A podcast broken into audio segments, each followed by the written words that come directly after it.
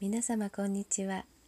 今日も柴田久美子のポッドキャスト優しく優しく優しくをお届けいたします。皆様の日々に優しさをお届けいたします。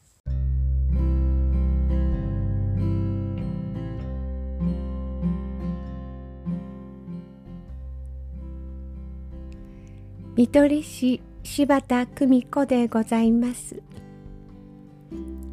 久しぶりに私の所蔵作「ありがとう」は祈りの言葉を手にしました。初版印刷の時斎藤ひとりさんが帯を書いてくださいました。そのいきさつは「神様の計らい。たまたま福岡空港で乗られたタクシーの中で出版社から連絡を入れました。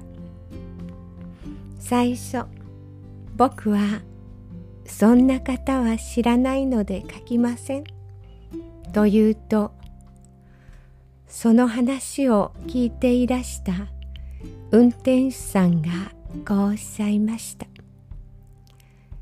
柴田さんは僕の村の誇りです。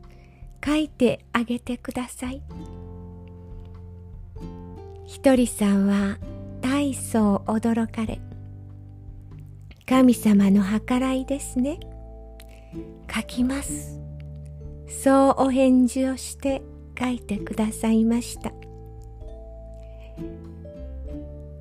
優しく優しく優しく。いつも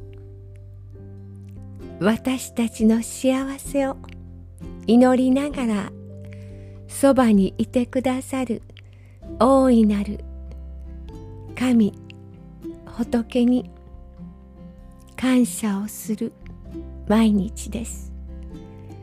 どうぞ皆様奇跡の一日をお過ごしくださいませ。